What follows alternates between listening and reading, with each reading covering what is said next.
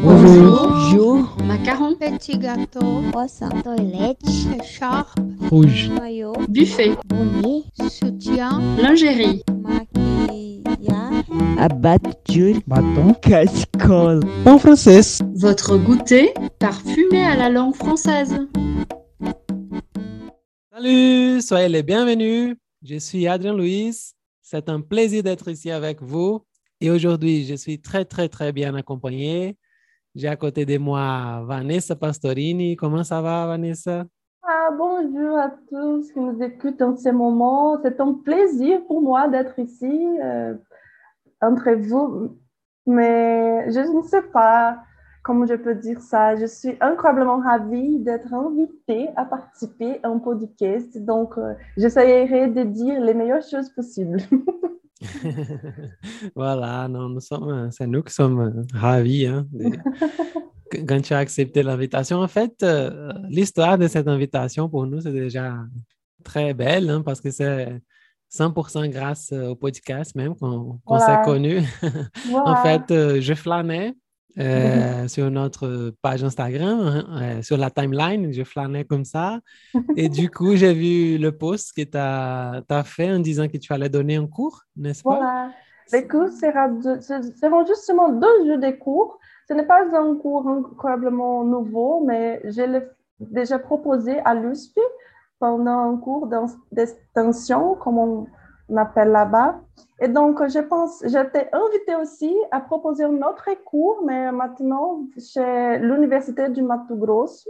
Et donc, euh, je pensais pourquoi pas? Et la date, c'est très important pour moi parce que les cours, aura lieu les 7 et les 8 mars. Donc, les 8, c'est un jour très important pour nous, les femmes, parce que, n'est-ce pas, c'est le jour euh, qui ont fait le jour de la femme. Et donc, c'est pour ça que je l'ai choisi. Cette date, ce moment spécifique et, et aussi la thématique. Voilà, parfait. Bon, pour les francophones qui nous écoutent, l'USP, c'est l'Université de São Paulo. Mhm. Et, et, et quel est le titre déjà, du coup, juste pour les gens qui nous Oh mon bon Dieu, j'ai oublié le nom de mon professeur. Non, mais, euh, J'essaierai juste- de les trouver ici parce que j'ai publié sur mon Instagram. Donc, euh, à ceux qui veulent me suivre aussi, mon Instagram, c'est juste Vanessa Pastorini. J'essaie de publier des choses que j'ai fait, des choses que je publie. Et donc, le nom de, de mon cours sera, je peux dire en portugais parce qu'il est en portugais quand même. D'accord. Ouais. Pesquisando mulheres, feminismo francês à luz da semiótica e dos estudos de gênero. C'est drôle parce que je ne suis pas une étudiante des sciences sociales. Donc, je suis plutôt liée au cours de linguistique, mais nous a, pas la linguistique appliquée, la grammaire générale, etc., etc. Mais donc, c'est le, le, le domaine du discours avec qui je travaille, mais c'est intéressant aussi. Nous avons beaucoup de possibilités avec cette méthodologie. Et c'est pour ça que je- j'essaie de mélanger l'anthropologie, la science sociale, tout à fait avec euh, euh, la linguistique. Ah, voilà. Donc, euh, ouais, voilà, donc l'histoire, je, je flânais là sur le- la timeline du, du- de l'Instagram du podcast. Et du coup, je, je suis tombé sur ces posts-là du cours et j'ai fait un petit commentaire en disant que ce serait cool d'en parler. hein. parce qu'en fait, euh, j'ai vu que tu parlais des, tu as, tu as fait des études sur les, les luttes féministes euh, en France. hein. Et, et bon, voilà. Et après, tu as accepté, tu m'as envoyé un beau article que tu as écrit qui s'appelle Les femmes françaises du 19e siècle, trajectoire des luttes. Voilà. Et c'est sur cet article, ces histoires, ces trajectoires des luttes qu'on va parler aujourd'hui, n'est-ce pas? Cet article, il est le produit de mon, de mon mémoire de master, de master. Et c'est intéressant parce que quand on écrit un mémoire, par exemple, quand on est au master en linguistique, il n'a pas besoin vraiment d'écrire un contexte politique, etc., etc. Mais j'ai dédié un chapitre entier à ça. Mais le plus important quand nous sommes chercheurs, chercheuses, c'est de publier ce qu'on fait. Donc, euh, j'ai vu cette idée de publier ce parcours de femmes parce qu'il est un, ça peut choquer un peu, mais il est difficile de trouver un parcours complet qui part de la Révolution française jusqu'à la fin du 19e siècle. Ce n'est pas simple. je me sentais plutôt comme en, remontant au bricolage, n'est-ce pas? Et c'est pour ça que ça m'a beaucoup intéressé de publier ça. Et aujourd'hui, et vous pouvez les trouver sur mon academia.edu, etc. Donc, il faut juste chercher mon nom sur Google qui, vous pouvez trouver mes choses. Voilà. Ah, parfait. hein. On a déjà commencé à bien parler, mais normalement, on pose toute une première question. hein. Voilà. Alors, Vanessa, qui es-tu à la queue de la boulangerie? Bon, euh, moi, je serais juste une personne dans l'accueil qui veut gagner son pain. Donc, euh, en, plaisant, euh, en plaisantant, je me présenter comme fille agitée par les choses du monde. Donc, euh, je me sens toujours confrontée aux faits sociaux et parce que nous ne sommes pas isolés au monde, nous sommes, nous sommes, comment je peux dire ça? Nous sommes, il y a beaucoup de gens en notre comment je peux dire ça? Euh, oh. Voilà, nous sommes dans, un- dans une société et comme citoyens, comme citoyennes, nous avons beaucoup de responsabilités aussi avec nos camarades, avec les autres citoyens, parce que sinon, nous allons vivre seulement toutes seules et sans réfléchir avec l'autre qui est à notre côté. Et donc, m'a- ça me touche beaucoup. Je pense beaucoup aux autres, et pas à moi-même. Et un autre, je me considère, on parle un peu plus à propos de moi-même, je me, je me considère très généreuse avec mes amis parce que je pense qu'il est important d'avoir de bonnes relations sociales parce que sinon, nous serons tout à fait seuls. Mais j'ajoute que je suis aussi très compétitive.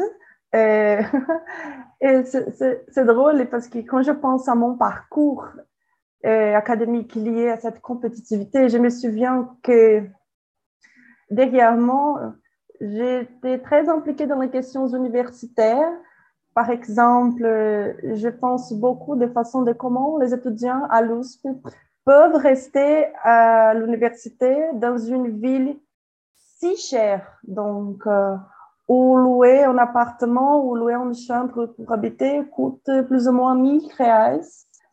Et les jeunes étudiants n'ont même pas la moitié de ça pour vivre pendant un mois. Donc, ça, ça me, ça me touche beaucoup. Et donc, c'est pour ça que je, je me sens liée tout à fait aux faits sociaux. Donc, euh, à l'accueil de la boulangerie, je serai cette personne avec qui tu peux parler et, et qui tu peux demander des conseils, demander d'aide quand même. Voilà. Ah, voilà. Donc, tu ne vas pas seulement gagner du pain, mais partager le pain avec les autres. Voilà. Sinon, nous serons tout à fait seuls dans ce monde, fermés dans notre petit monde, d'autres mondes, n'est-ce pas? Dans un large monde, nous avons des petits mondes où les gens ne veulent plus sortir. Et ça, pour moi, c'est le problème de notre société. Nous ne regardons pas euh, les gens qui sont à notre côté quand même. C'est pas, nous sommes déjà si fermés. Peut-être à cause de la pandémie, n'est-ce pas? Après deux ans isolés, etc., ça nous a donné peut-être les sentiments euh, d'individualité plus, plus forts, mais ça ne marchera pas pour moi. Oui. Voilà. Ah, parfait, hein? Très, très bien. Euh, une très bonne personne de- pour rencontrer à la queue de la boulangerie. Voilà, voilà. Merci. Alors, Vanessa, parle-nous un peu de ta formation et quand est-ce que le français est apparu dans ta vie, parce que tu étais, en, fait, avant tout, tu es brésilienne, hein, il faut, Voilà. faut dire à nos invités. quoi. Le plus drôle, c'est que mon parcours académique, c'est un petit chaos, n'est-ce pas? Parce que j'ai commencé mon cours de lettres en lettres par la langue allemande, parce que c'était les cours de la, qui se, déroulaient à la nuit. Mais j'ai laissé l'allemand après deux semestres parce que pour moi, c'était une langue qui, je ne sais pas, n'a pas m'attiré l'attention. Parce que si tu veux, pour moi, si tu veux apprendre une langue, il faut que tu sois passionné par elle, parce que tu vas découvrir une nouvelle culture, tu vas découvrir de nouveaux aspects, etc. Et donc, euh, moi et l'allemand, nous n'avons pas ces sentiments. Ce n'est pas réciproque. Et, mais Et aussi, je sortais de la fac vers 22 heures de la nuit, 22 heures nuit, etc. Et un jour, j'ai presque été volée à l'arrêt de bus. Et donc, euh, ce qui m'a donné envie d'étudier le matin. Et donc, pour Oui. Tout a commencé avec ça. Mais pour faire ce mouvement, il, il, euh, j'ai dû choisir un autre parcours dans le cours de lettres. Nous avons plusieurs parcours, donc je, devais choisir un autre. Il avait soit le portugais, soit l'espagnol, l'anglais, l'italien, le grec et le français. Et j'ai beaucoup réfléchi, etc. Et de tout, c'est le français que j'ai choisi parce que ma grand-mère, elle avait étudié le français à l'époque quand elle était au lycée. Et donc, euh, donc pour nous, avoir une grand-mère, n'est-ce pas, qui a eu l'occasion de fréquenter, euh, de faire des études, ce n'est pas simple au Brésil à l'époque. Donc, euh, 1930, 1935, donc pour moi, c'était un motif. Je me sentais incroyablement flattée d'avoir une grand-mère si bien euh, intellect- une, une- une intellectuelle à l'époque. Et, elle m'a donné aussi ces livres de français de l'époque. Je les ai encore et ils sont Ah, c'est beau ça. c'est c'est beau, mais c'était tout à fait, les études de français à l'époque, c'était tout à fait la répétition. Il faut juste répé- répéter les phrases. Je veux acheter du pain. Voilà. Je veux acheter. C'est la Le répétition. livre sur la table. Voilà. Il y a, j'ai une élève qui faisait Duolingo, qui c'est un peu cette voilà. méthode-là. Voilà, Elle la même dit- méthode Duolingo. Elle a dit qu'un jour, elle faisait les exercices et il a dit La vache mange le canard. Elle a dit Quoi? Comment? Où t'as appris ça? Bon, c'est Duolingo. Oui. C'est justement apprendre ça, une méthode. euh, Ah, pour nous aujourd'hui, je ne sais pas, ça ne marchera pas, pas mais, mais bon. Et j'ajoute, il faut que j'ajoute que j'étais une étudiante terrible.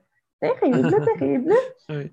Mon relevé de notes de premier cycle euh, comporte des notes très moyennes. Je pensais juste il faut que je réussisse dans cette discipline, mais sans être euh, une note euh, A. Tu vois, juste, je, je voudrais justement terminer mon cours parce que j'ai travaillé depuis l'âge de 18 ans. J'ai commencé à travailler très tôt. Et j'ai pensé plutôt à m'insérer dans les marchés de travail, etc. Donc, euh, l'université n'était qu'en donc en second plan, n'est-ce pas? Et il faut que j'ajoute le doctorat lui-même est le fruit d'un pur hasard. C'était tout à fait le hasard parce que j'étais à la fin de mon master et j'ai pensé, mon plan, c'était de partir en France pour être au pair.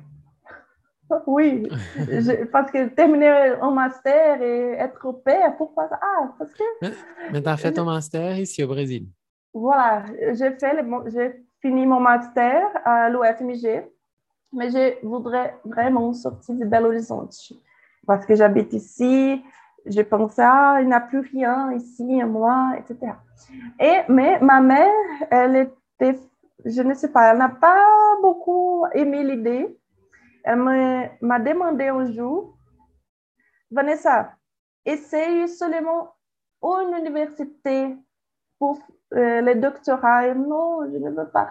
Une. Donc, si je vais choisir une, je choisirai l'USP, Université de São Paulo. Pourquoi? Parce que, je ne sais pas, c'est la plus connue, etc. Et je me souviens que le dernier jour d'inscription, je n'avais pas les documents nécessaires. Euh, J'écris un petit email et j'ai envoyé en disant je n'ai pas les documents, tous les documents nécessaires à cause de la pandémie.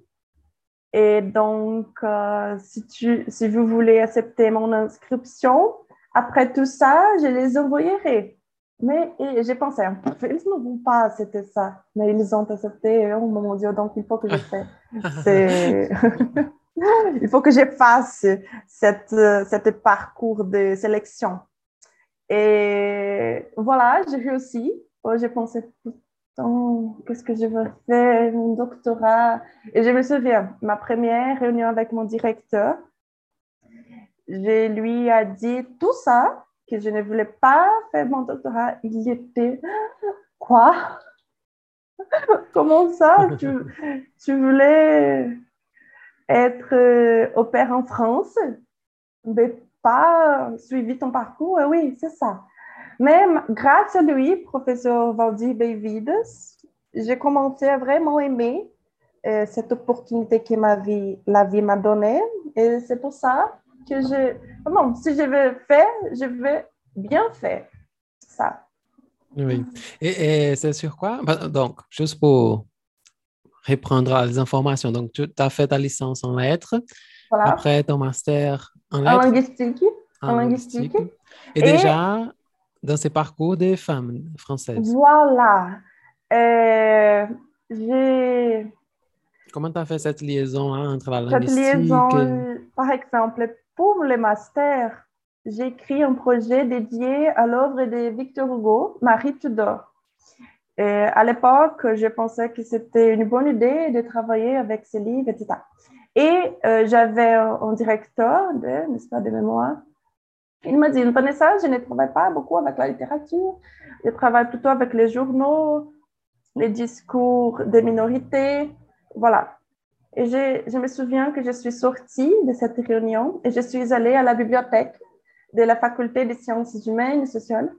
Et je suis allée dans... Je, pour- je suis allée dans... dans j'ai commencé à... seulement une petite promenade dans la, dans la bibliothèque en regardant les livres. Il y, a- il y en avait beaucoup qui m'attiraient l'attention, mais un en spécifique qui s'appelait Histoire du féminisme français du Moyen Âge à nos jours. Et j'ai, Hmm, je, je n'ai pas plus de projets, donc euh, je chercherai ici. Et j'ai commencé à lire. Ce n'est pas un livre euh, de, face- de, qui- qu'on trouve dans quelques, pour acheter dans quelques lieux. Et donc, euh, c'est, au Brésil, je pense qu'il est un peu rare quand même, mais je l'ai trouvé à la bibliothèque. Il y avait beaucoup d'informations très intéressantes à propos de ce parcours du féminisme en France. Et pourquoi pas travailler avec ça, n'est-ce pas? Et tu peux me demander, mais pourquoi donc le 19e siècle?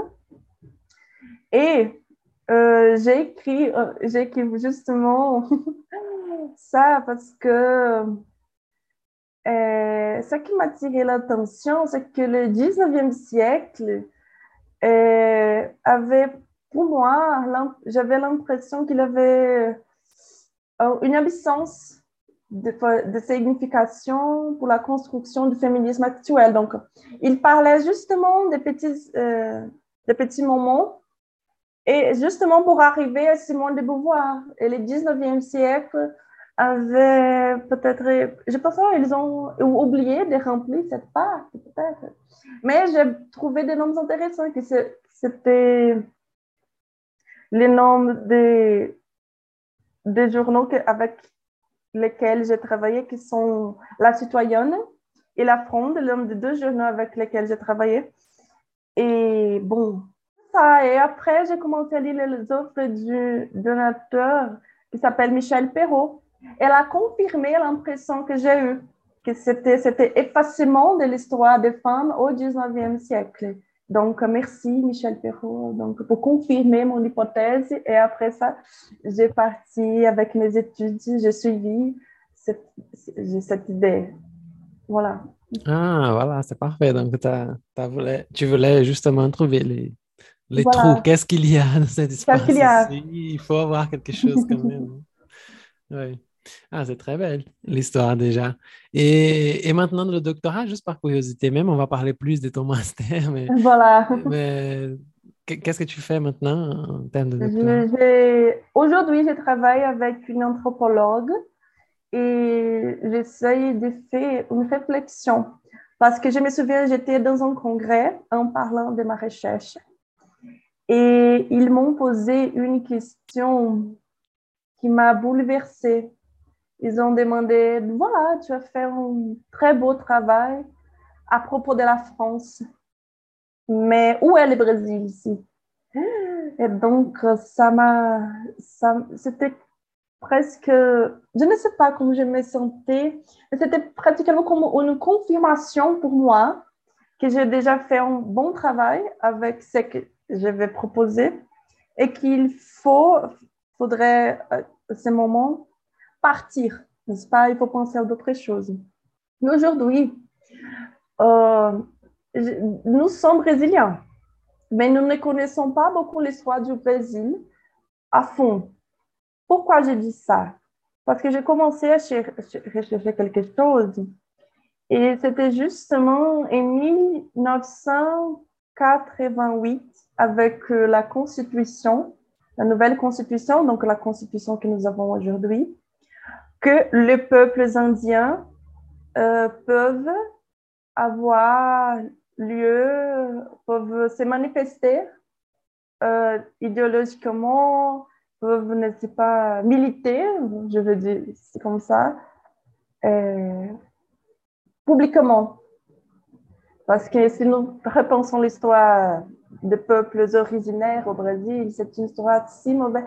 Et par contre, ils étaient interdits, par exemple, j'essayerai de dire en français une chose qui m'attirait l'attention. Ouais. Il avait deux possibilités à- euh, pour ce peuple. Laisser euh, ces aspects indiens et commencer à vivre comme en blanche, en homme blanche.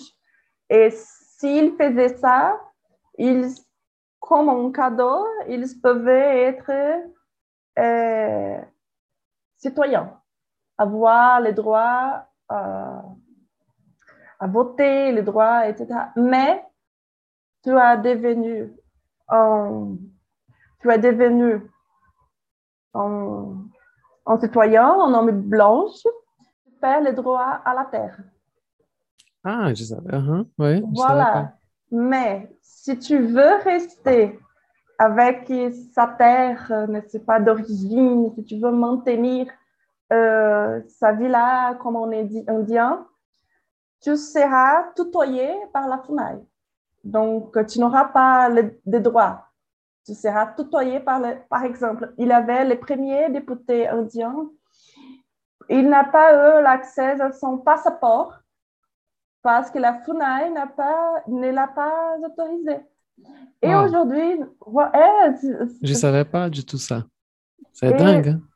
Voilà. Ah, bon, juste pour les francophones, euh, FUNAI, c'est la fondation responsable pour, pour les Avant, terres ça s'appelait SPI, les services, euh, je ne me souviens pas, je ne me souviens plus, mais avant, elle avait un autre nom, parce que le général Rondon, à l'époque du génocide des Indiens, il avait essayé de faire le mouvement de pacification, qu'il était euh, un mouvement composé de trois étapes, etc., etc. Mais ce que ma recherche aujourd'hui, c'est au contraire de ce qu'ils imaginaient, que c'était l'effacement des les peuples indiens, aujourd'hui, les femmes sont sur l'Instagram et elles veulent, ce qu'elles font quand elles vont, par exemple, prononcer un discours à l'ONU, qu'est-ce qu'elles qu'est-ce qu'elles font? Elles s'habillent de sa ethnie. Elles sont citoyennes, mais elles sont aussi euh, indiennes avec sa ethnie, avec sa propre langue, etc. Et ça, c'est un mouvement impensable à l'époque. Je ne sais pas si tu, tu sais, mais quand le bistrot voulait partir au Brésil, hein, voulait connaître le Brésil, il est allé à l'ambassade de- du Brésil, l'ambassade du Brésil en France, et l'ambassadeur lui a dit Ah, il n'existe plus des Indiens au Brésil. Et bistrot était frappé avec cette notion, avec cette idée de l'ambassadeur. Donc, euh, Oui, nous avons une histoire très terrible. Et c'est ça que je vais chercher aujourd'hui, ce mouvement de réappropriation de sa identité et de ses droits des femmes indiennes. C'est ça. Wow. Donc, d'ici deux ans, tu finis, deux, trois, quatre ans, tu vas commencer Trois maintenant? ans. Il man- manque encore trois ans pour Donc voilà, rendez-vous d'ici trois ans pour enregistrer cet épisode-là, parce que je suis curieux déjà de savoir le résultat de cette recherche. Je ne sais pas, nous sommes brésiliens, mais nous ne savons pas de ça. Ce n'est pas enseigné à l'école, n'est-ce pas? Et bon, Pas du tout, on étudie, on étudie beaucoup plus l'histoire européenne que l'histoire brésilienne. Voilà, mais il faut avoir les cœurs ouverts, par exemple. Comme le, la- les congrès m'a demandé ça, je pouvais justement, Hum, il ne me connaît pas, je vais continuer à étudier avec euh, la France, etc. Mais comme chercheur, il faut être provoqué par des nouveaux, pour des nouveaux projets, mais c'est pas pour de nouveaux développements. C'est ça. Ah, voilà, parfait. Bon, euh, on revient à nos moutons, comme on dit en français. Voilà. Euh, bon, aujourd'hui, l'idée principale, c'est parler un peu de ton travail que tu as déjà fini, c'est le travail de, de Mhm. hein, à propos du, des mouvements des femmes euh, françaises au 19e siècle. Et bon, j'aimerais, bon, on va commencer du tout basique même, hein, le- le- la base de la base pour les gens qui parlent une première, qui écoutent parler une première fois de ce thème. Comment tu expliquerais à un enfant de 5 ans qu'est-ce que c'est le féminisme? Voilà, je ne sais pas si je réussirai de dire à un enfant de 5 ans, parce que l'idée même du féminisme, pour moi, c'est qu'il n'y a pas le féminisme, il y a des féminismes.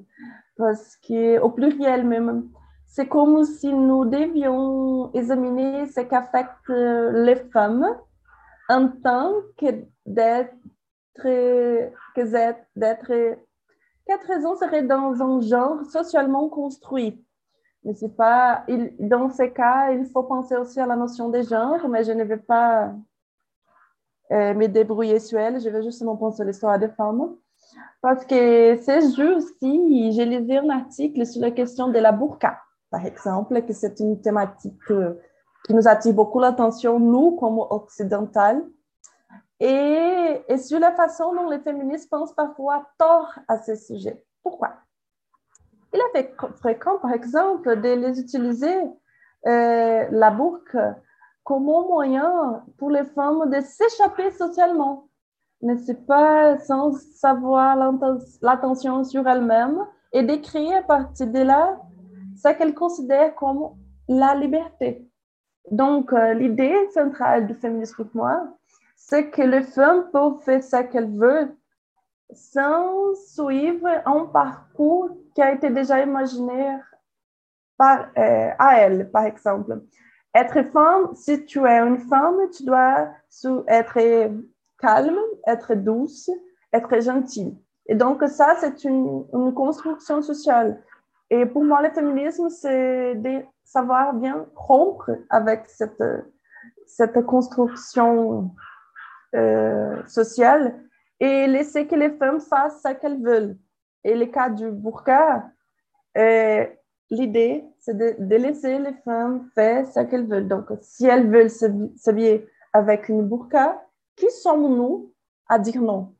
N'est-ce pas? Si- S'il s'agit d'une chose qu'elles se sentent plus confortables, si c'est une chose qu'elles se sentent plus à l'aise, qui suis-je pour l'interdire? N'est-ce pas? Donc, le féminisme, c'est justement, pour moi, cette notion de, de laisser les femmes faire ce qu'elles veulent, mais aussi sans laisser, euh, laisser que mes copines, les autres femmes, euh, souffrent.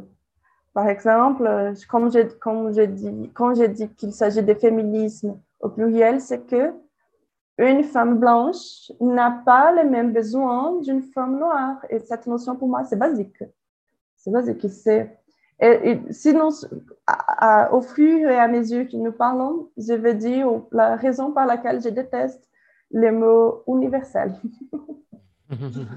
Oui, voilà. J'ai- Et c'est intéressant parce que quand euh, tu as commencé à nous parler, Mhm. tu as parlé de ces trous historiques qu'il qu'il y a eu au 19e siècle français, euh, des femmes du 19e siècle français. Et je- j'ai- tu m'as fait penser à l'entretien qu'on a fait avec Antoine Didier, euh, dans laquelle euh, il parlait de sa recherche de sa quête d'archives hein, et de, de cette importance d'avoir quelqu'un, d'avoir un chercheur, une chercheuse qui court après ce- ce- ces archives historiques, justement pour, pour permettre de faire cette réécriture de l'histoire, hein, d'après le point de vue des minorités qui ont été effacées, hein, en tout Voilà. cas. Et quand tu, tu m'as envoyé ton article, que je, je l'ai lu, et maintenant, pendant que je t'écoute, je pense qu'il y a beaucoup de ça dans ton travail. hein. Qu'est-ce que tu penses de, cela? Moi, donc, euh, j'ai écouté ce podcast et moi-même, j'aime cette idée de retourner aux archives. Et pour moi, c'est comme une, la chasse au trésor de l'histoire perdue. Et pourquoi, par exemple, dans ma, quand je faisais ma recherche, j'ai beaucoup employé la Bibliothèque nationale de la France parce que nous disposons là-bas de milliers de documents numérisés, digitalisés qui n'attendent qu'un chercheur enthousiaste pour s'y plonger. Donc, euh, il y en a encore plein de choses à faire pour reconstruire cette histoire. Et si nous, par exemple, ce n'est pas justement à mon avis, c'est une idée déjà bien fondée, une, idée déjà bien acceptée par les milieux euh, intellectuels que si nous nous arrêtons uniquement aux œuvres canoniques, nous restreindrons notre interprétation du passé à très peu de personnes. Mais le passé, nous savons, il a été écrit par plusieurs personnes, par plusieurs. Et c'est une chose, par exemple, de lire un roman. Et si nous pensons donc à l'histoire des femmes, c'est une chose de lire un roman écrit par une femme qui, souvent contrainte par son éditeur, ne sait pas d'écrire, qui était justement contrainte par l'éditeur d'écrire, c'est que la société voulait. Autre chose euh, différente, parce qu'elle n'a pas pu développer peut-être des idées progressistes, mais même si elle les voulait faire. Mais c'est toute autre chose de lire une lettre, par exemple, je donne cette une lettre d'une travailleuse, d'une femme opéraire, dans les mouvements, n'est-ce pas, de demande, dans le cas des mouvements pour de meilleurs salaires. Donc, il s'agit pour moi de deux discours complètement différents, mais nous avons beaucoup l'envie de rester sur l'histoire canonique. Mais pas lire une lettre et déjà ne sais pas qui personne, parce que ce n'est pas, ce n'est pas une femme connue. C'est une femme de la société, une, une femme opéraire. Pourquoi lire? Mais c'est avec elle que nous pouvons vraiment connaître la société, parce qu'ils étaient la majorité des peuples à l'époque, n'est-ce pas, les, les opéraires. Et donc, c'est avec elle, justement, que nous pouvons connaître ce qui s'est passé. C'est ça. C'est pour ça que j'encourage, les autres à se, euh, à se à penser à revisiter les archives. non, c'est super même. C'est vraiment une quête trésor même. Hein. Tu découvres. Voilà. J'imagine la sensation quand tu trouves les, les trous, quand tu, tu, commences à monter le puzzle là avec les, chaque pièce. Donc, tu dis, ah voilà, ça, ça marche. Pendant mon master, je me souviens il y avait un petit article qu'elles ont écrit, je pense, 1888, qui parlait de l'avortement de la femme? Wow. Qui pensait déjà à ça? Elles avaient une idée déjà bien claire.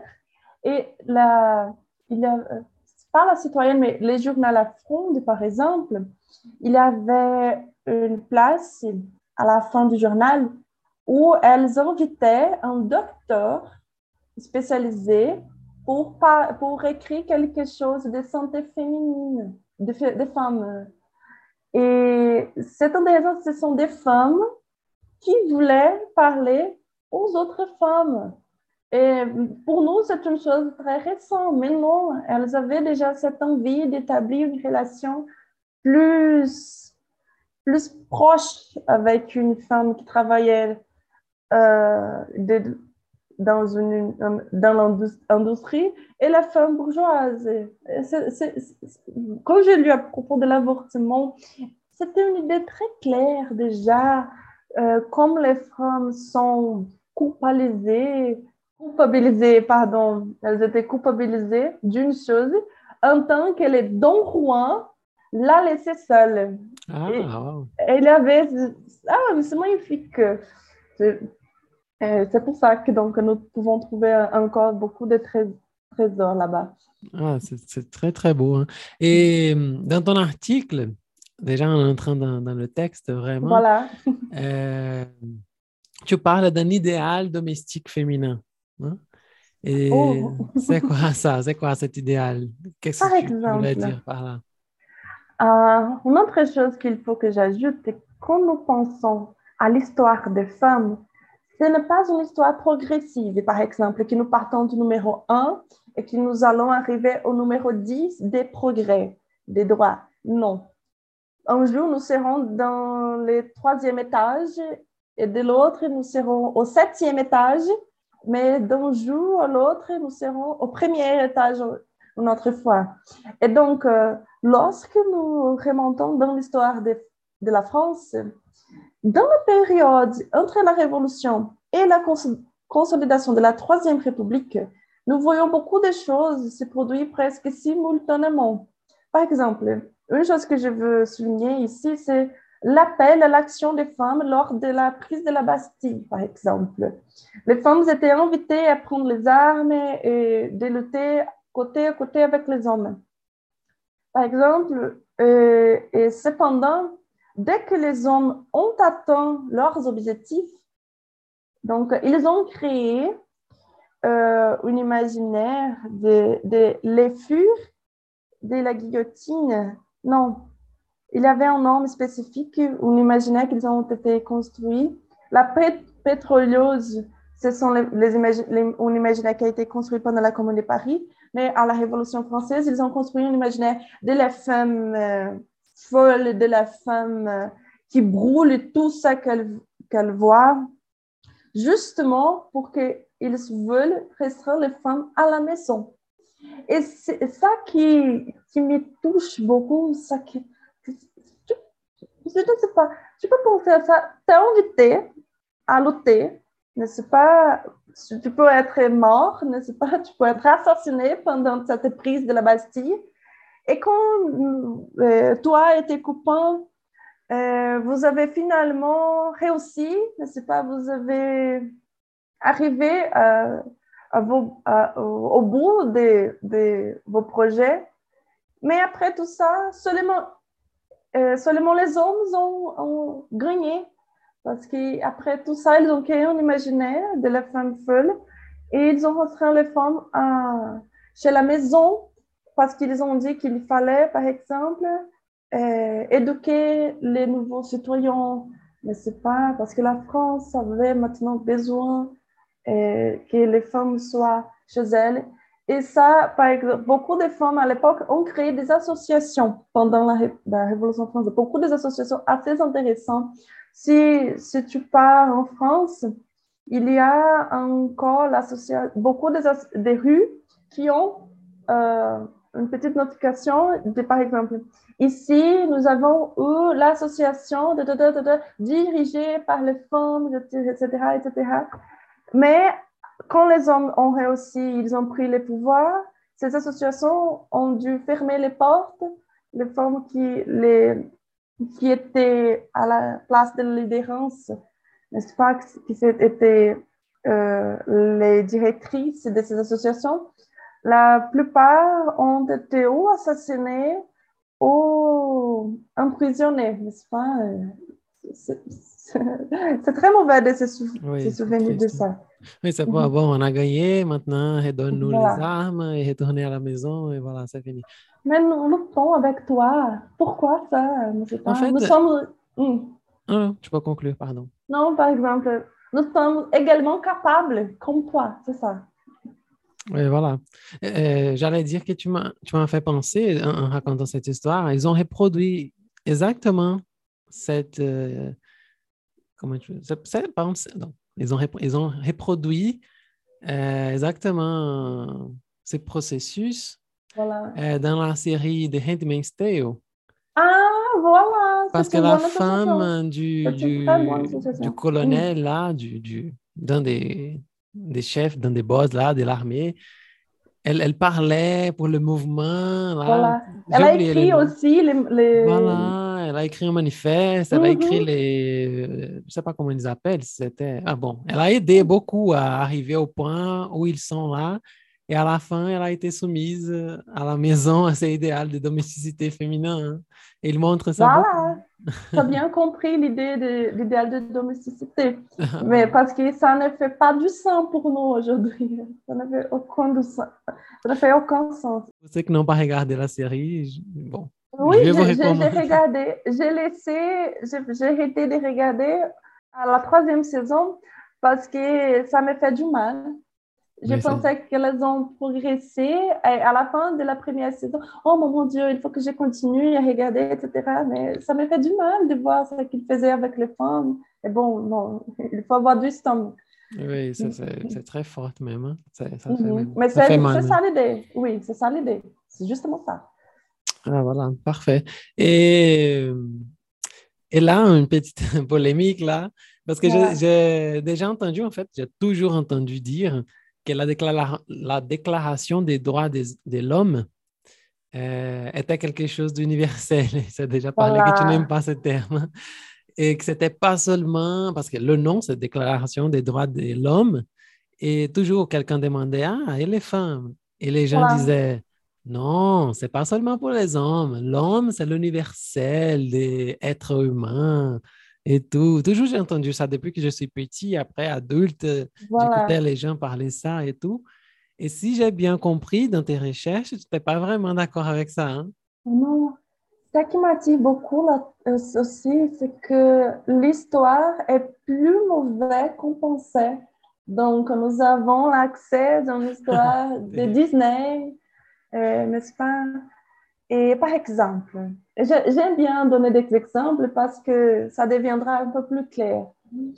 Les mots universels, par exemple, il a été écrit, c'est incroyablement joli. Et j'ai écrit un petit résumé, je vais le lire, mais il y a une chose que je vais ajouter que ça peut pas frapper aussi ceux qui nous écoutent. Mais voilà, je, je vais suivre le parcours. Et.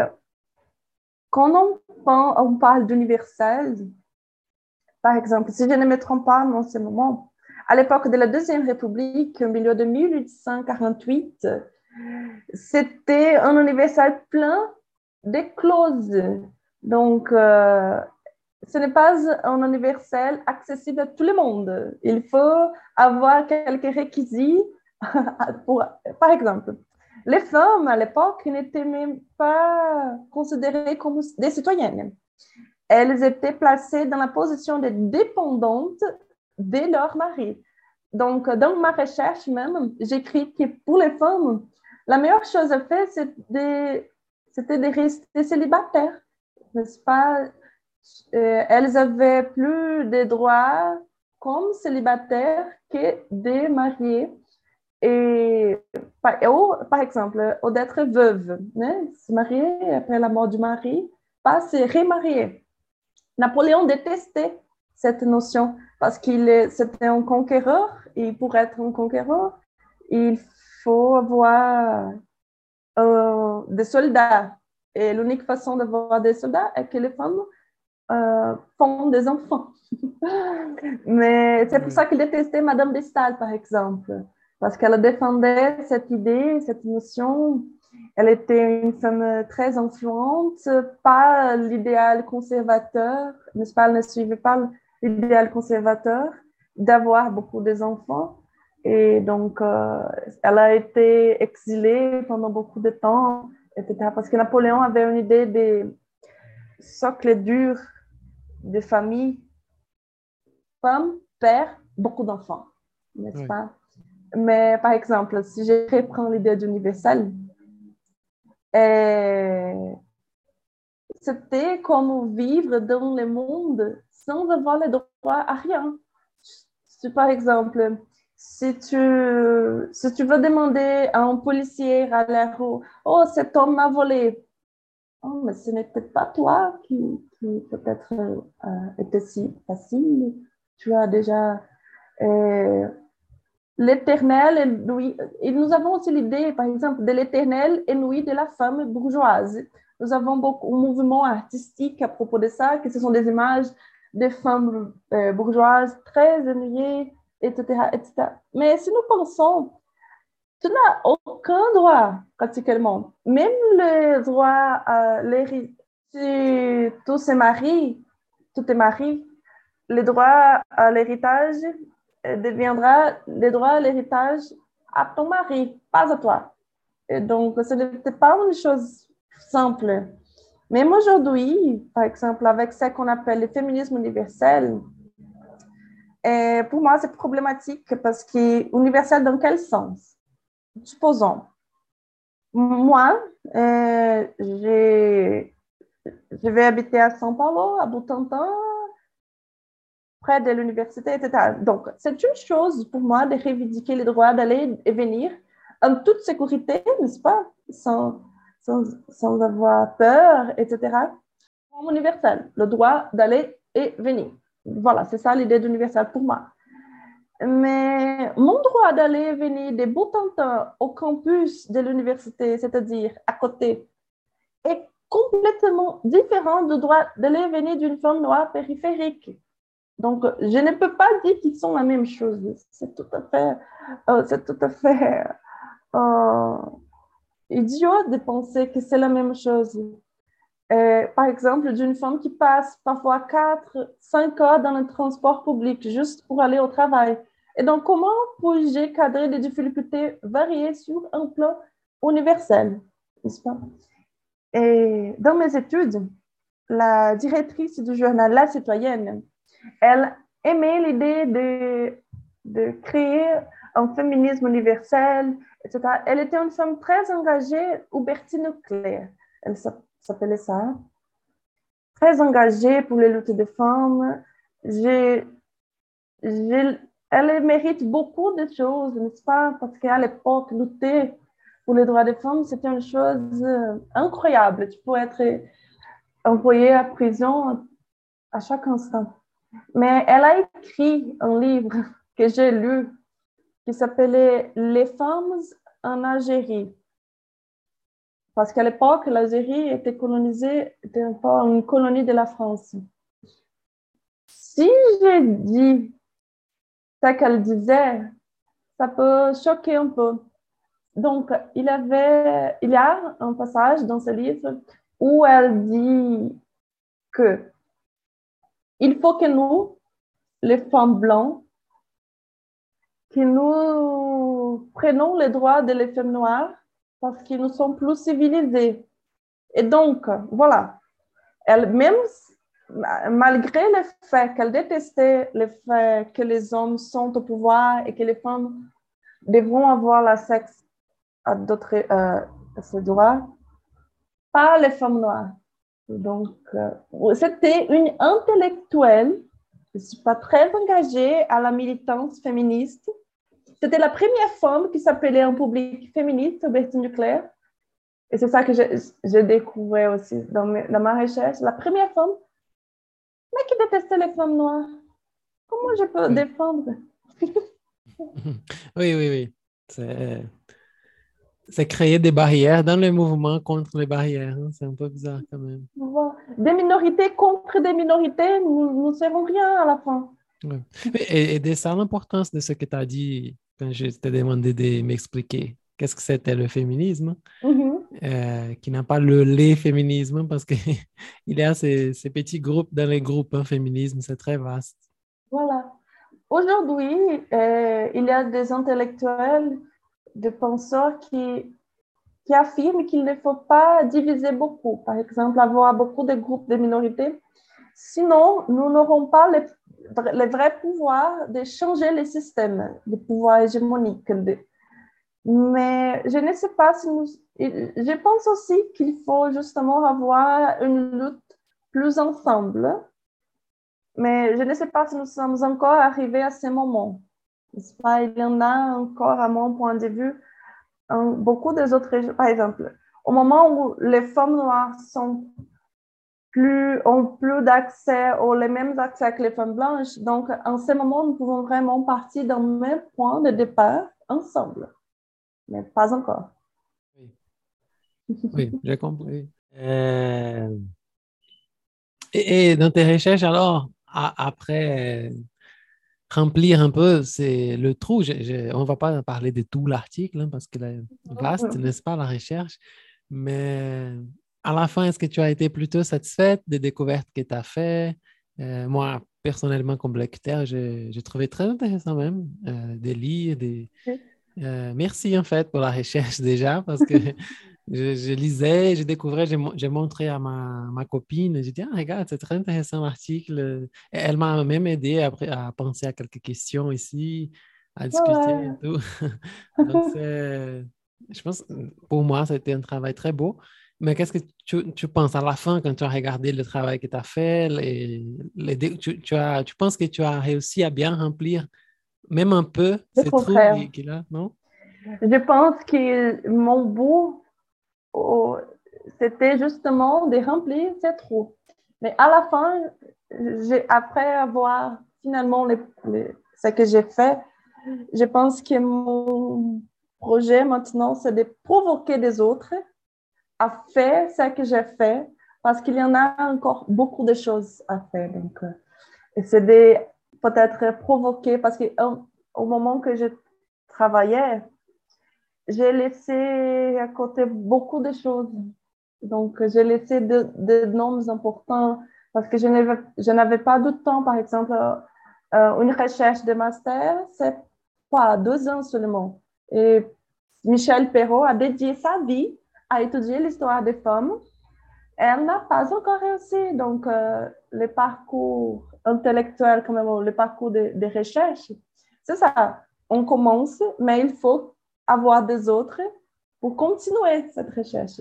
Et donc, j'espère avoir fait ma contribution et j'espère avoir provoqué des autres à suivre ce parcours parce qu'il y en a encore beaucoup de choses à faire. Il y a vraiment plein de choses à étudier, à se débrouiller. Les mouvements, par exemple, euh, de, socialisme utopique, les femmes qui, ont la Commune de Paris, la Deuxième République.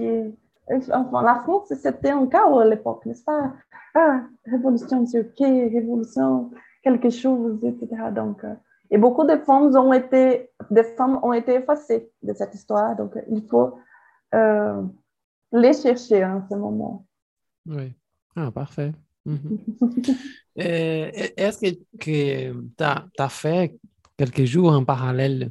Est-ce que c'est possible de faire un parallèle euh, entre les mouvements des femmes françaises et celui des brésiliennes? Ah, j'ai vu cette question et j'ai mis, voilà. Parce que les trucs cool, c'est que notre bon ici, bon, né au Brésil, et c'est qu'il a eu lieu pendant la période de la dictature militaire brésilienne, à mon avis. Donc, c'est Mmh, mon interprétation. Pourquoi? Parce que nous avions un groupe de femmes qui, en essayant d'échapper, je sais pas, au régime autoritaire, etc., elles étaient des intellectuels liés aux universités déjà, mais il fallait sortir du Brésil. Elles ont fini par étudier en France et y ont été elles sont allées en France et là-bas, elles ont été en contact avec des idées féministes et bon, qui circulaient. Et beaucoup d'entre elles, par exemple, n'avaient pas encore lu des livres de Simone de Beauvoir. C'était l'occasion d'avoir ces contacts. Et cela a dû être un moment d'effervescence intellectuelle pour ces femmes. Hein? les échangements, les échanges intellectuels sont extrêmement nécessaires, justement, si, si l'on souhaite réellement une maturation des propositions, n'est-ce pas, une évolution. Et aujourd'hui, notre féminisme, il a déjà ses propres contours. Je crois que nous avons déjà beaucoup fomenté ici. Et surtout quand on pense à des gouvernements aussi disparates, aussi différents. Et un autre point qu'il est important de mentionner ici est que ce qui nous distingue du mouvement français, ce sont les revendications très particulières au Brésil. Comme je disais, la cause des femmes, la problématique des femmes ori- originaires, n'est-ce pas, la population noire, et les femmes qui vivent dans la périph- périphérie. En bref, nous avons un spectre très large et très neutre comparé en français. Mais donc, c'était juste à l'époque de la dictature militaire brésilienne, pour moi, que nous avons vraiment ce boom ici. Hmm, oui, d'accord. Oui, en fait, oui, il y a des noms de femmes hein, très célèbres de cette époque, hein, comme Olga, la propre Dilma Rousseff aussi, Voilà. qui a été notre présidente. hein. Parce que, ah, mais c'est une chose difficile. Nous avons, je- le problème, c'est que je ne me souviens pas les noms, mais il y avait une féministe. Au début du 19e siècle, déjà au Brésil, nous avons déjà des, plein, plein de femmes qui pensaient déjà à ces contextes. Mais les bons même, c'était à la dictature militaire. Donc, je, je n'efface ce que je veux dire, c'est que je n'efface pas notre passé. Mais je crois que l'effervescence euh, a, euh, a eu lieu avec la dictature. Oui, Oui, je pense. Oui, bon, j'ai aucun, au- aucune connaissance historique pour dire ça. Je vais juste parler mon opinion hein, à moi. Peut-être que je vais me tromper, mais voilà. Mon opinion euh, ignorante même du thème. Mais Ouais, ça- peut-être qu'à partir de la dictature, il a eu cette, ce besoin plus fort de se préoccuper avec les, les sociales, les, les questions sociales même au Brésil, hein, parce que je sais pas. On a vu. Euh, les mouvements, euh, je pense que quand nous sommes insérés dans le chaos, c'est finalement le moment que nous commençons à penser à notre société vraiment, à, y réfléchir. Parce que quand tout est, c'est dans les moments, les moments de révolution, les moments de chaos. Parce que sinon, nous resterons tout calmes. Nous allons seulement suivre le temps, les jours, mais quand nous avons un boom, comme une dictature, donc ça, nous- ça, ça, nous- Oui, Ça voilà, nous c'est- un moment de guerre civile, hein, donc il faut Voilà. se positionner, il faut, hein, c'est c'est pas un choix, il faut. hein. voilà comment nous y sommes arrivés? Tout à fait. Voilà. Et voilà, ah, c'est cool. Ouais. Euh, bon, et aujourd'hui, à quel point tu penses que se trouve le mouvement de lutte euh, pour la liberté des femmes? Ah, sans perdre, sans perdre l'espoir, d'accord? Parce qu'aujourd'hui, nous sommes, nous nous trouvons dans un moment très confus, très difficile à décrire, surtout au Brésil. Parce que d'un côté, nous avons des grands penseurs sur le territoire national, avec des luttes qui se distinguent dans les sphères académiques, surtout après les nouvelles lectures qui sont données à l'œuvre, par exemple, de Leila Gonzalez, je ne sais pas. Mais d'autre part, je crois que si ceux qui nous écoutent sont, ont une idée déjà de ce qui se passe au Brésil, nous sommes dans une vague conservatrice dominante qui entrave les avancées en matière de droits des femmes. Par exemple, la, loi Maria da Penha, une- une réussite magnifique pour les femmes, elle a été questionnée par un député. Pas, nous, avons, nous pensons que c'était déjà un, chapitre fermé de notre histoire, que nous pouvons après ça partir vers d'autres luttes, mais que maintenant nous revenons à ce point. Nous avons perdu beaucoup de, de choses à cause de cette vague conservatrice. Et justement, la loi Maria Le Pen elle-même, qui était considérée il y a quelques années comme un grand progrès, voit aujourd'hui sa validité remise en cause. C'est pas, si je puis me permettre, je dirais que nous avons plus de recul que de progrès. Ces jours même, j'étais en contact avec l'ambassadeur brésilien Rubens Recupero. Il souhaite euh, écrire un livre avec des chercheurs, des, intellectuels, pour fêter le bicentenaire euh, de l'indépendance du Brésil. il a dit pendant la réunion, parce que j'intègre les cadres des chercheurs liés à ces projets, il a dit nous avons, nous avons perdu beaucoup de choses en trois ans. Que nous avons, donc, euh, Oui. les scénarios, ce n'est pas les meilleurs scénarios. Oui, c'est clair que nous sommes dans un de ces moments euh, dont tu as parlé, des recul hein, des Mhm. droits. Mais quand même, j'ai l'espoir, octobre est presque là, on va chasser cet enculé-là on va... Va- Ah, mon Dieu, je vais... Nous allons fêter, je vais fêter pendant une semaine Oui, sans oui, arrêt. oui. Oui, j'ai dit à ma copine parce qu'on n'a pas, on n'a pas eu vraiment carnaval à cause de cette, cette fin de Covid. Mhm. Et j'ai dit, bon, oui, je passe le carnaval, mais je vais beaucoup célébrer en octobre. Quand cet enculé-là, on va les chasser, il sera plus le président, on va finir avec cette vague conservatrice au Brésil. Et là, il faut fêter comme le carnaval. hein. Une semaine de fête, euh, tout permis, voilà, on va faire la fête. Donc, nous avons une ministre des droits des femmes et de la famille qui est contre la femme. Tu peux penser à une chose pareille. C'est drôle, c'est- impensable. Oui, mais c'est la même chose du... Comment s'appelle le mec là, noir, qui... Ah, voilà. C'est drôle- c'est bon qu'on oublie ces noms facilement. Ah oui, non, Voilà. qui, qui l'oublie? C'est même mieux de ne pas parler. Hein. On va pas enregistrer les noms de ces. Voilà, il ne mérite pas d'être mentionné ici. tu Exactement. vois. Mais il y a cet ça. homme noir-là qui est contre les droits des Noirs. Ils, ils, ils disent qu'il n'y a pas de racisme au Brésil. Voilà. pour effacer toute la lutte euh, et les réussites, euh, petites réussites des mouvements noirs au Brésil. Voilà, et, et ça donne de la rage, je ne suis pas contre les groupes minoritaires. Il, pas, y a un homme que j'aime bien ici au Brésil, que c'est le padre Júlio Lancelotti. Je sais pas, qui fait un travail magnifique. Oui, super. Mais il y a des gens qui les contextent. Il y a des gens qui disent oh, non, mais il, il, ce n'est pas correct de donner des aliments aux gens qui habitent sur la rue, etc. etc. T'es communiste. ah. Ah oui, ce sont des contestations bizarres. hein. Du coup, genre, euh, ah, je vais donner de la nourriture pour des gens qui ont faim. Et il y a, Voilà. existe un être humain qui va dire non, ça, c'est pas correct. Quoi? Ce n'est pas correct. Non, j'aime Jésus, tu peux dire une chose mais donner des aliments aux gens qui ont faim, non, Jésus absurde. n'a Oui. pas fait ça. C'était l'homme des pauvres. Oui, c'est étonnant même cette vague. Ah mon Dieu, il faut qu'elle passe. hein. C'est déjà trop. Trois ans et demi là. Nous avons survé- comprendre. survécu à ça, donc il faut oublier ce moment de notre histoire. Il faut le- C'est un moment qu'il faut effacer quand même.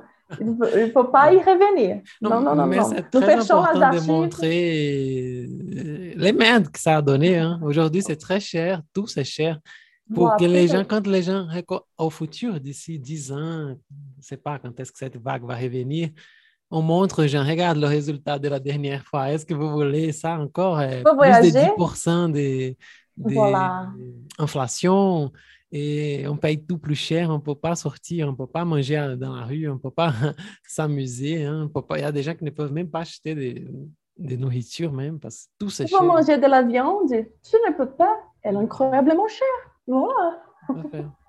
Donc, il faut, je pense qu'il faut qu'on on crée une alerte. Alerte. Une alerte. euh, euh, Donc, c'est une photo que nous allons prendre et nous allons. Ah, mais je veux voter dans la troisième. euh, Comment nous disons ça en français? troisième voie. Voix. Qu'est-ce- Quelle merde! Non, oui, il y a pas. La Mhm. troisième voie, c'est la droite. C'est c'est encore à droite. hein? Ah mon Dieu, mais voilà. Euh, bon, on arrive à la fin hein, quand même. Mhm. c'est très bon de parler avec toi. Oui, oui, je vais te laisser. Nous allons profiter de notre dimanche. Finalement, nous Oui. avons finalement eu de la chance de faire ce rendez-vous.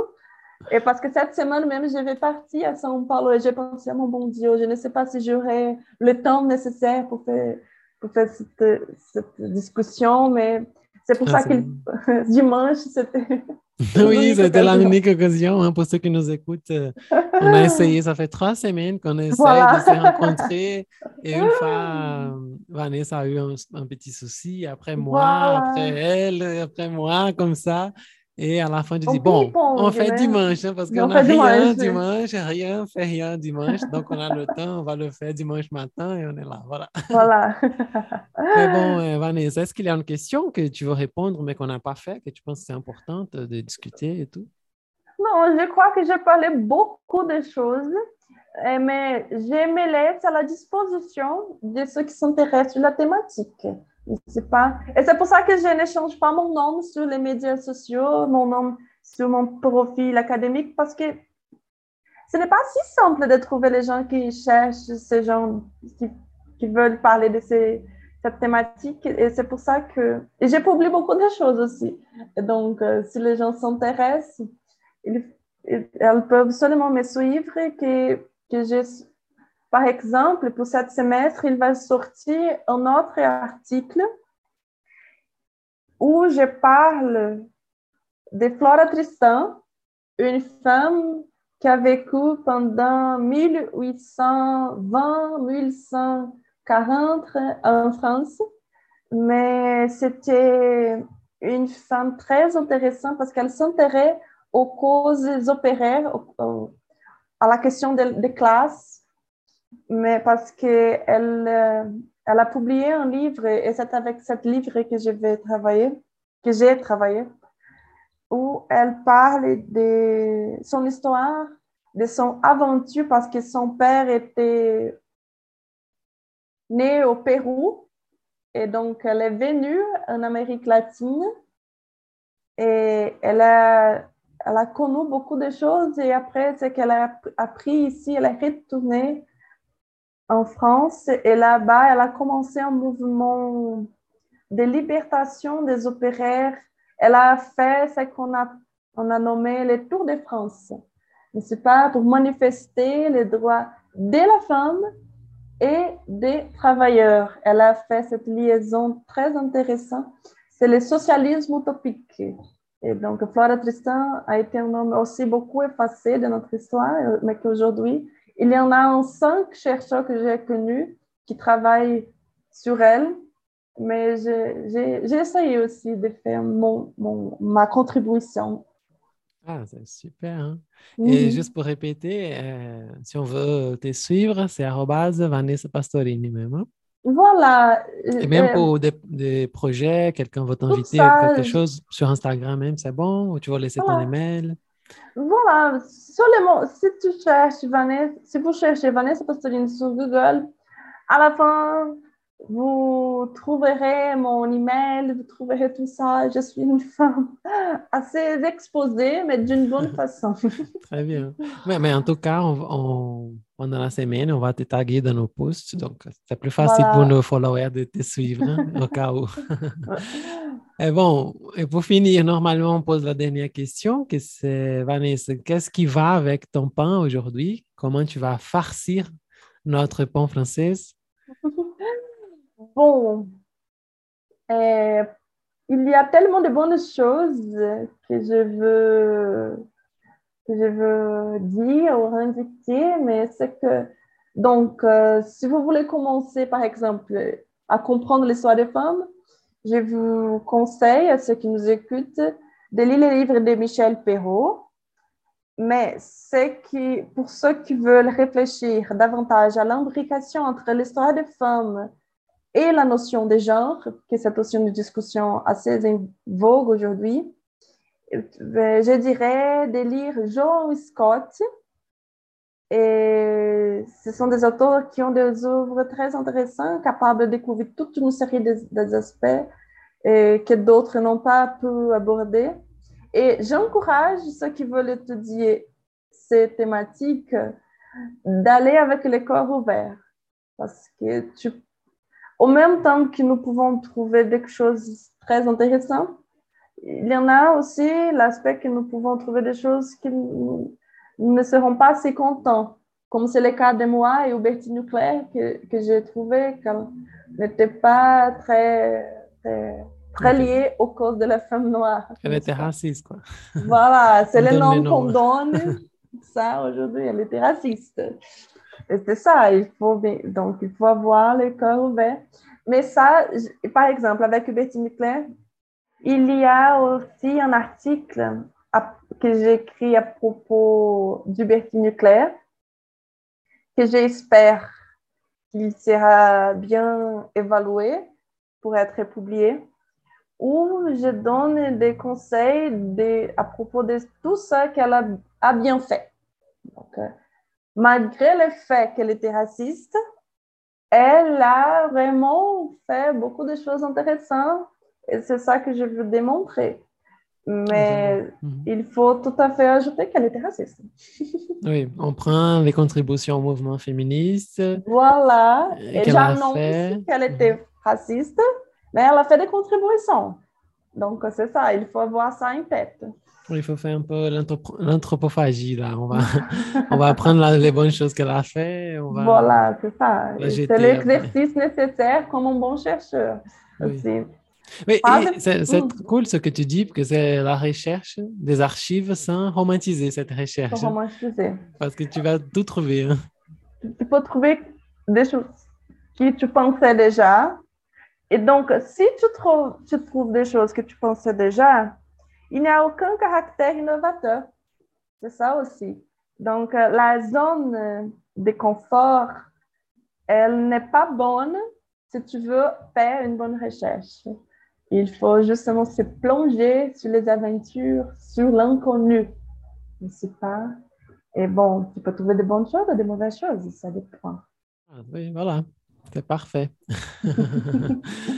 Euh, bon, merci beaucoup, Vanessa, Ah, de moi que ta disponibilité. j'ai aimé faire ça. C'était c'était une expérience très bonne et j'ai aimé avoir reçu cette euh, invitation pour parler de ce que j'aime. Oui, ah non, c'est parfait. Pour nous, ça a été incroyable aussi. J'ai beaucoup aimé la conversation et nous sommes euh, aux portes ouvertes. hein. Si tu as besoin de retourner pour parler quoi que ce soit, des nouveaux Oui. projets et tout, hein, c'est juste à nous envoyer un message et voilà. Merci beaucoup. C'est moi. Je suis flattée. Je me sens une femme. Cette occasion était vraiment très intéressante pour moi. Et j'aime bien les projets aussi, n'est-ce pas? Un podcast qui parle de beaucoup de, à propos de beaucoup de choses en français, n'est-ce pas? C'est la langue que nous avons choisi pour aimer, n'est-ce pas? Ouais, voilà, parfait. bon, à ceux qui nous accompagnent jusqu'ici, merci beaucoup de nous avoir écoutés. Comme vous savez, nous avons, on a- nous avons des contenus exclusifs euh, sur notre Instagram à propos de cette conversation. On va poster toutes les indications que Vanessa nous a données et on va la taguer aussi. Et voilà, merci beaucoup. Merci. Bisous. Ciao. Au revoir. À bientôt.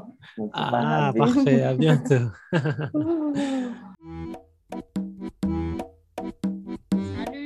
À bientôt. Bonne journée. Bonne soirée. Et oui. Ciao. À la prochaine.